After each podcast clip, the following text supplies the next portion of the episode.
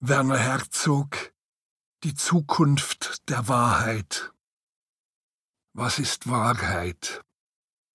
Niemand weiß, was das ist, Wahrheit.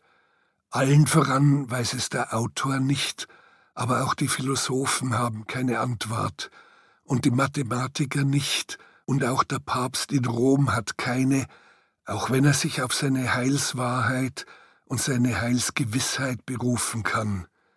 Nur eines, Wahrheit erscheint mir nicht als ein Fixstern in der Ferne, wo sie verankert ist, die irgendwann erreichbar ist.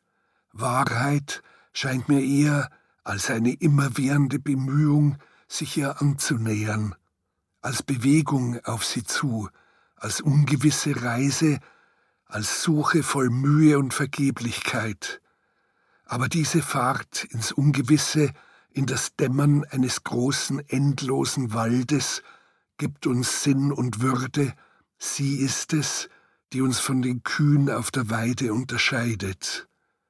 Die Frage nach ihr hat mich mein gesamtes Arbeitsleben beschäftigt.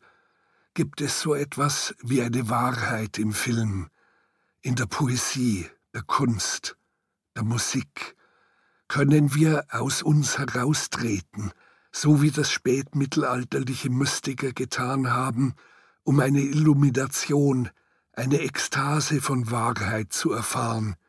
Ekstasis heißt ja genau übersetzt ein Heraustreten, ein sich entfernen von seinem inneren Selbst, von seinem statischen Zustand im Dasein. Gibt es so etwas wie eine ekstatische Wahrheit in der Kunst? Davon wird später mehr zu hören sein.